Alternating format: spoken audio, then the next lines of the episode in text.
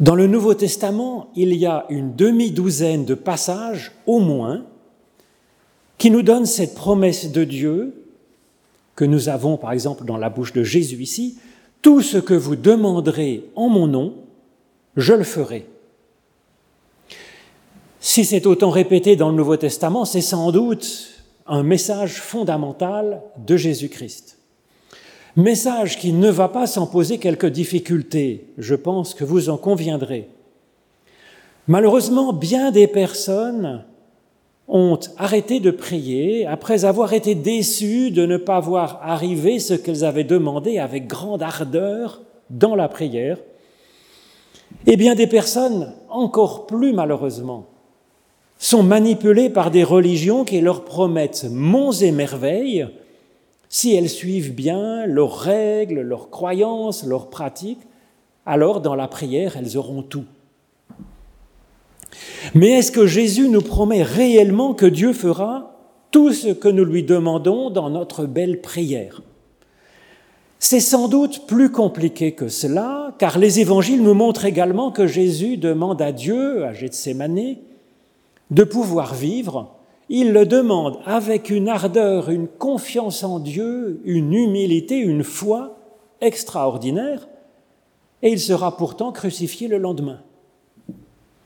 La Bible nous donne également le témoignage de l'apôtre Paul qui explique que par trois fois il a demandé de toute son âme à Dieu de le libérer d'une écharde dans la chair. On ne sait pas ce que c'est, mais en tout cas, ça n'arrive pas. Les deux plus grands, donc, témoins de la foi, Jésus et Paul, excusez-moi du peu, contredisent une lecture simpliste de cette parole de Jésus, tout ce que vous demanderez en mon nom, je le ferai. Il est alors tentant pour certains théologiens de dire que toute prière de demande d'intervention de Dieu dans notre vie courante est une prière païenne. Sauf que précisément Jésus et Paul ont demandé l'aide de Dieu pour les aider dans leur vie très concrète, dans leur chair. Et puis nous avons effectivement ces promesses répétées et encore répétées qui nous encouragent à demander à Dieu dans la prière et qui nous promettent l'exaucement. Il me semble donc que cette tension entre cette promesse d'exaucement systématique de nos belles prières, et puis le fait que ça n'arrive pas pour Jésus et Paul et que ça nous soit dit comme ça d'une manière si importante dans le Nouveau Testament, la tension entre ces deux pôles est importante pour euh, notre réflexion afin de nourrir notre prière, notre espérance, notre foi, et puis aussi notre vie main dans la main en partenariat avec Dieu. Alors je vais vous lire donc six textes du Nouveau Testament où nous avons cette promesse d'exaucement. D'abord dans l'évangile de Jésus-Christ selon Jean au chapitre 14, les versets 12 à 14. Jésus dit, Je vous le déclare, c'est la vérité, celui qui croit en moi fera aussi les œuvres que je fais. Il en fera même de plus grandes parce que je vais auprès du Père et tout ce que vous demanderez en mon nom, je le ferai afin que le Fils manifeste la gloire du Père. Si vous me demandez quelque chose en mon nom, je le ferai.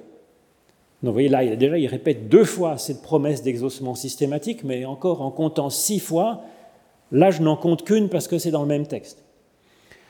Ensuite, c'est au chapitre suivant, dans l'Évangile selon Jean, au chapitre 15, les versets 16 et 17. Jésus dit, Ce n'est pas vous qui m'avez choisi, c'est moi qui vous ai choisi. Et je vous ai donné une mission afin que vous alliez, que vous portiez du fruit et que votre fruit demeure, afin que le Père vous donne tout ce que vous lui demanderez en mon nom. Ce que je vous commande, c'est de vous aimer les uns les autres. Ensuite encore le chapitre d'après, au chapitre 16 de l'Évangile selon Jean, les versets 23 à 28.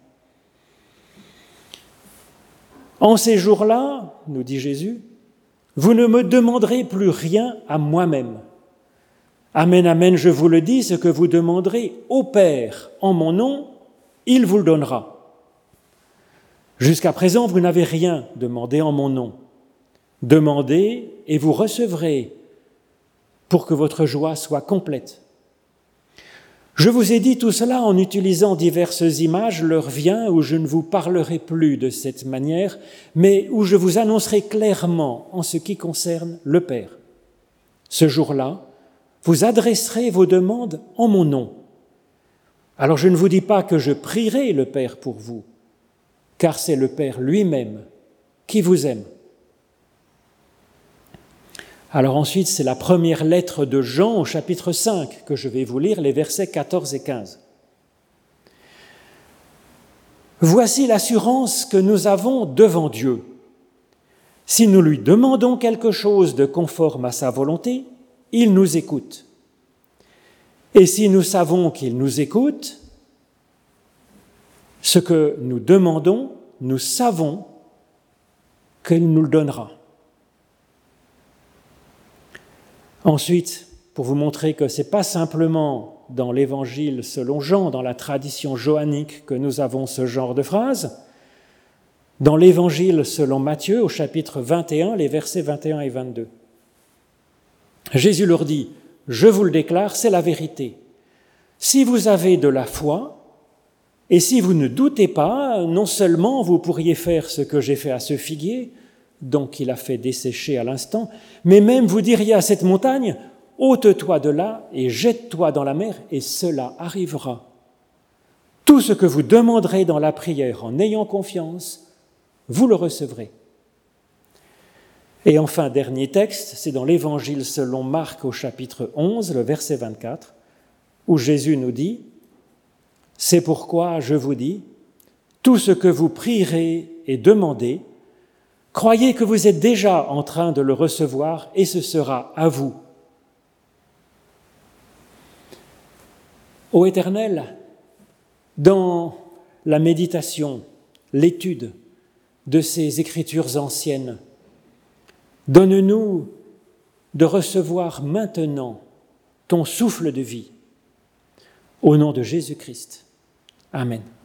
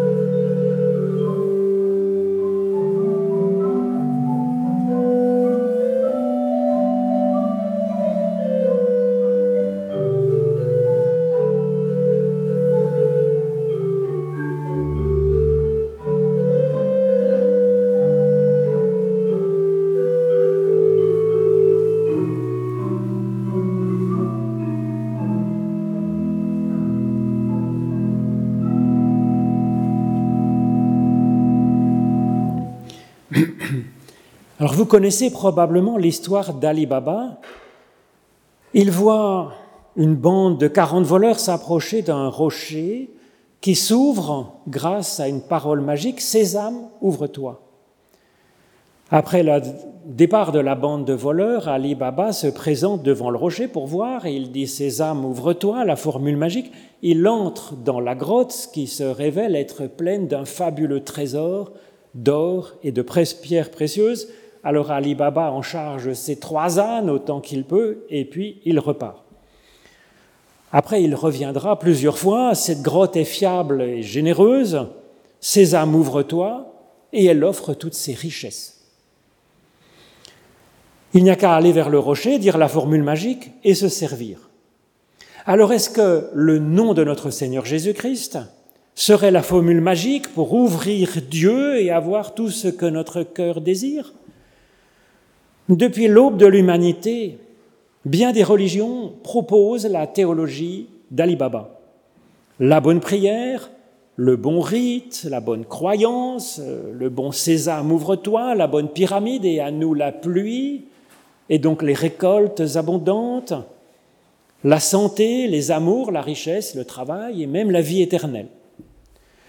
Bien sûr, quand ça ne marche pas, parce que ça ne marche pas toujours, le temps n'est pas toujours celui qu'on demande, heureusement, à ce moment-là, ces bons religieux disent ben, que c'est la faute du croyant, du fidèle, parce qu'il n'avait pas assez la foi, qu'il n'a pas bien demandé.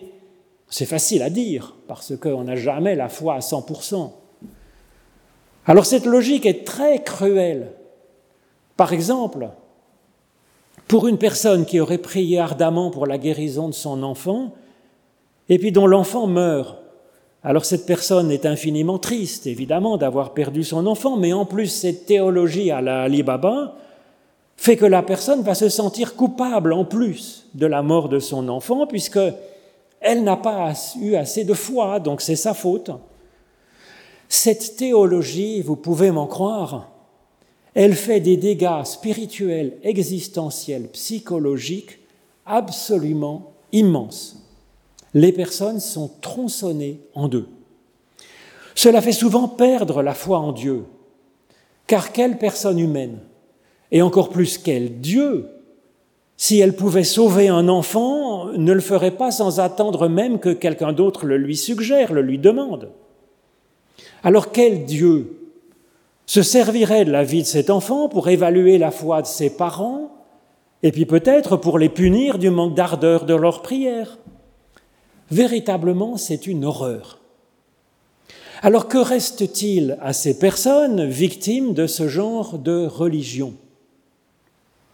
Première solution, c'est de redoubler de crainte, de soumission, de sacrifice pour leur Église. C'est ce qu'espèrent ceux qui veulent profiter de ces personnes. Le pire, c'est que ça marche assez bien. Deuxième solution, qui est malheureusement souvent le cas, c'est perdre la foi. Et c'est un peu une catastrophe, parce que justement, ces personnes ont à ce moment-là le plus grand besoin de l'aide de Dieu qui serait bien réelle pour les accompagner dans leurs difficultés, leur détresse présente. Troisième solution, qui me semble la meilleure, bien sûr, c'est d'évoluer dans leur foi, dans leur théologie, dans leur façon de compter sur Dieu, avec pleine confiance, comme le suggère Jésus-Christ. C'est jamais trop tard, mais nous ne sommes pas obligés de nous être fait piéger par ce genre de théologie à l'Alibaba. Nous pouvons commencer maintenant à nous affûter sur cette question et donc je vous propose de rechercher en vérité ce que l'évangile du Christ nous dit à propos de la prière d'abondance, la prière de demande et de son exaucement assuré. La chose essentielle, je pense, que nous disent ces textes, c'est que la prière du fidèle, la prière ardente du juste, est d'une grande efficace, comme disait la lettre de Jacques. Notre prière change vraiment les choses. Elle rend des choses possibles qui ne l'étaient pas avant. Et de cela, je suis certain, et c'est de toute façon bien compréhensible.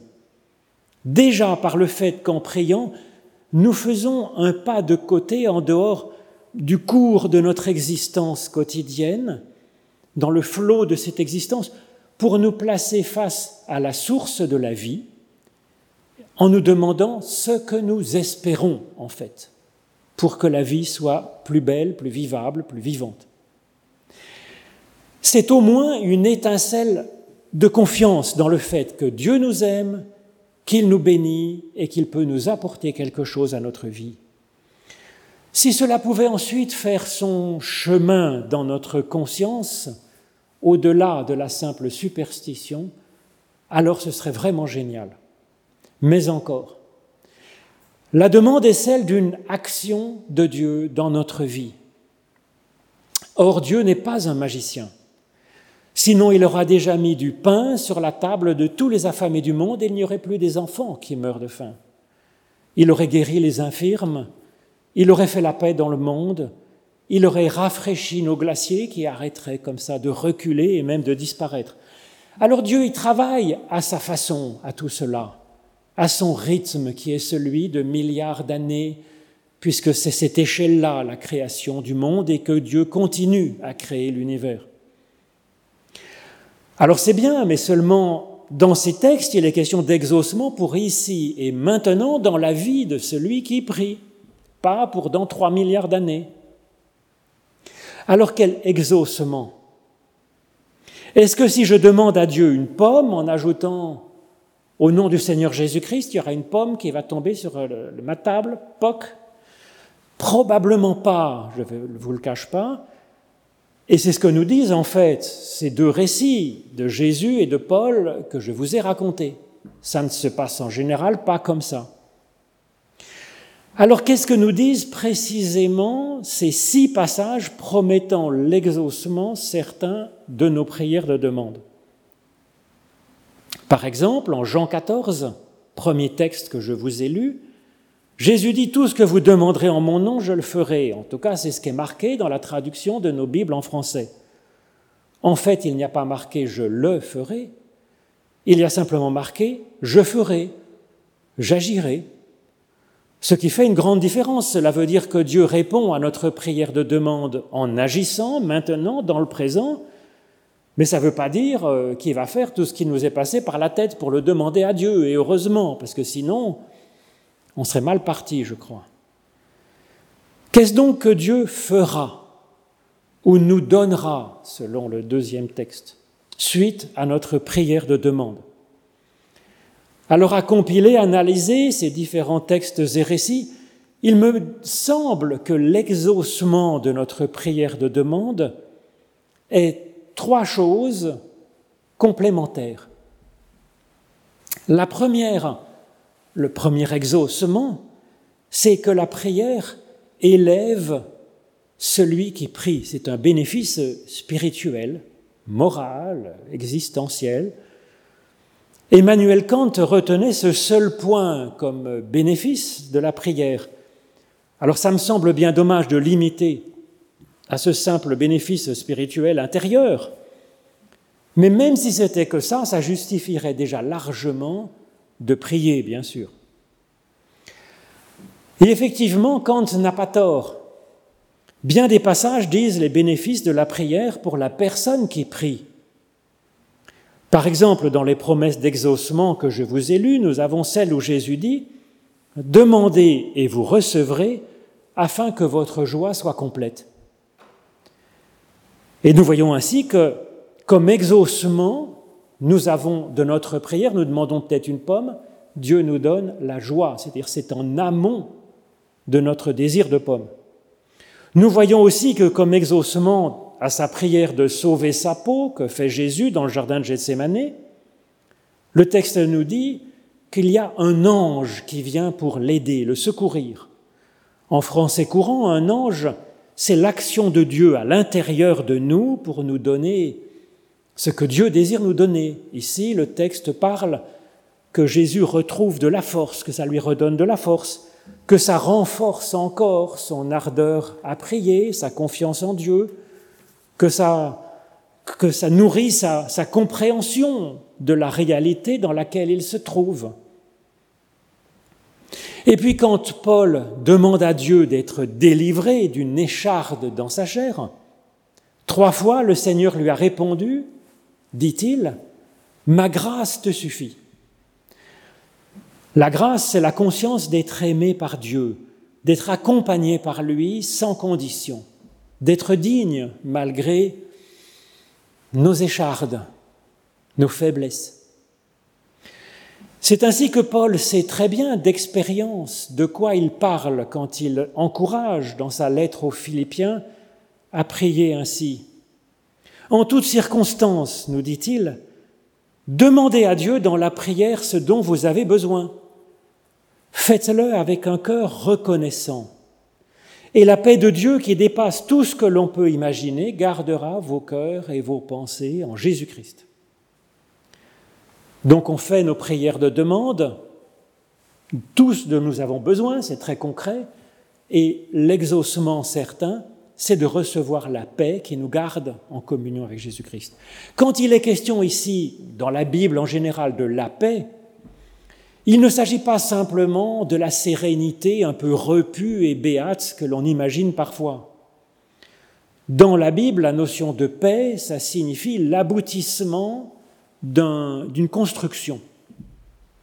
En ce qui concerne la personne humaine, c'est une personne, euh, une personne aboutie, c'est une personne qui est en forme, qui est libre, qui est enthousiaste, qui est créative, qui est dans une belle relation de partenariat avec Dieu et puis une belle relation avec ceux qui l'entourent, avec le monde et avec soi-même. Et c'est donc cet, cet humain en paix, c'est tout le contraire d'une paix béate, c'est une vie éveillée, active, source de vie alors c'est bien moins reposant que la paix béate que nous attendions peut-être, je suis désolé de vous décevoir, mais c'est bien plus, c'est bien plus enthousiasmant, beau, magnifique que simplement être dans un édredon toute la journée. Et pour cela, certains textes que vous avez entendus, il dit qu'il faut avoir une foi euh, suffisante, une bonne foi. Pas besoin d'une foi à 100%, bien sûr, pour que Dieu commence à apporter cet exaucement à l'intérieur de nous-mêmes.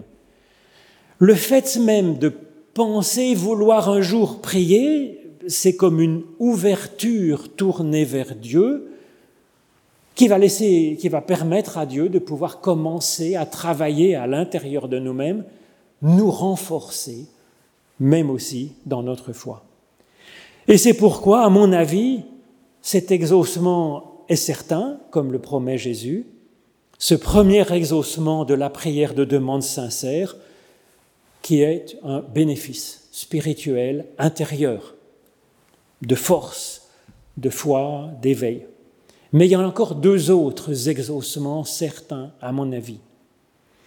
Le deuxième que je vous propose, c'est la prière nous accorde avec Dieu pour que nous agissions, nous, comme dans son équipe. Alors Emmanuel Kant, le philosophe toujours, reprochait à la prière païenne de nous déresponsabiliser quand nous demandons à Dieu ce que nous aurions dû obtenir par notre propre bonne conduite. Kant n'a pas tort, à mon avis. Quand c'est par exemple la prière de l'écolier qui va demander à Dieu des bonnes notes au lieu de réviser ses examens ou la prière du malade qui va prier et jeûner sans prendre soin de son corps et sans aller voir un médecin. Alors on a le droit de prier et puis de soigner son corps, euh, faire les deux, bien sûr. Mais si, sous prétexte compris, on arrête de se soigner, je ne suis pas sûr que ce soit une bonne idée. Mais ce n'est pas du tout ça qui est promis, je crois, dans l'Évangile, au contraire. Nous avons vu avec le premier exaucement que Dieu nous prépare pour être en forme, nous prépare pour l'action. C'est d'ailleurs clairement ce que disent les deux premiers textes que je vous ai lus qui associent notre action et la prière. Donc le premier texte, la promesse c'est que tout ce que vous demanderez en mon nom, nous dit Jésus, je le ferai. Mais cette promesse ne tombe pas comme ça toute seule elle est rattachée à ce qui précède avec une petite conjonction et, ce qui fait que cette, promesse, cette phrase, c'est la conclusion de ce qui précède. Et ce qui précède, c'est cela. Quiconque a confiance en moi, dit Jésus, fera aussi les œuvres que je fais, il en fera même de plus grandes encore, parce que je suis auprès du Père et que tout ce que vous demanderez en mon nom, dans tout ce que vous demanderez en mon nom, j'agirai. De même, dans le chapitre suivant, Jésus rattache l'exaucement de notre prière de demande au fait que Dieu croit en nous, qu'il a foi en nous, qu'il nous mobilise, qu'il nous appelle, qu'il nous, aime pour que nous puissions porter du fruit, des fruits de service dans ce monde, des fruits d'amour à son image. Je vous rappelle donc cet euh, enchaînement que propose Jésus. Ce n'est pas vous qui m'avez choisi, dit Jésus, c'est moi qui vous ai choisi. Je vous ai donné une mission afin que vous alliez, que vous portez du fruit et que votre fruit demeure éternellement. afin que le Père vous donne tout ce que vous demanderez en mon nom. Et donc ces promesses d'exaucement nous disent que nous faisons des miracles avec le Christ en nous, en sentant notre dignité, en sentant l'amour dont nous sommes aimés, la confiance qui est placée en nous, en nous sentant appelés, en saisissant l'amour de Dieu pour le monde et pour, ses habitants. Et donc oui, avec cela en nous, nous ferons des miracles encore plus grands que tout ce que Jésus-Christ a fait dans ces quelques années de ministère. Cet exaucement certain de notre prière, c'est donc aussi notre consécration à nous qui prions. Cet exaucement, c'est de devenir apôtre et même Christ avec un C minuscule quand même, Christ à notre mesure, dans notre temps. C'est ainsi que quand nous prions pour la paix dans le monde, par exemple, ou pour que l'affamé trouve du pain, ou que le malade soit guéri, Dieu n'est bien sûr pas moins clairvoyant, pas moins actif, pas moins bienfaisant que nous. Il n'est donc pas utile de lui dire de faire quelque chose, c'est l'inverse. En priant sur ces sujets avec sincérité, nous laissons Dieu nous accorder, nous, avec ses projets à lui, avec son action à lui dans le monde, et puis l'action d'autres personnes de bonne volonté qu'il serait peut-être arrivé à recruter, espérons-le. Notre prière de demande, c'est un regard d'espérance tourné vers Dieu. Ces demandes, Dieu les transforme en appel et en force. C'est pourquoi quand Jésus ose demander à Dieu de faire ce qu'il espère, de sauver sa peau, il ajoute à plusieurs reprises que ta volonté soit faite et non la mienne. Et bientôt Jésus va pouvoir se lever, aller vers son futur, parachever son œuvre et accomplir le projet de Dieu. Et il en est de même dans le livre des actes, quand un pauvre demande à deux apôtres de l'argent pour pouvoir s'acheter de quoi manger. Comment est-ce que Pierre va exaucer cette prière? Parce que ce texte, ce récit, c'est c'est aussi une prédication sur la prière à Dieu, bien sûr. Eh bien, Pierre exauce ce mendiant un peu comme Jésus-Christ le fait pour nous.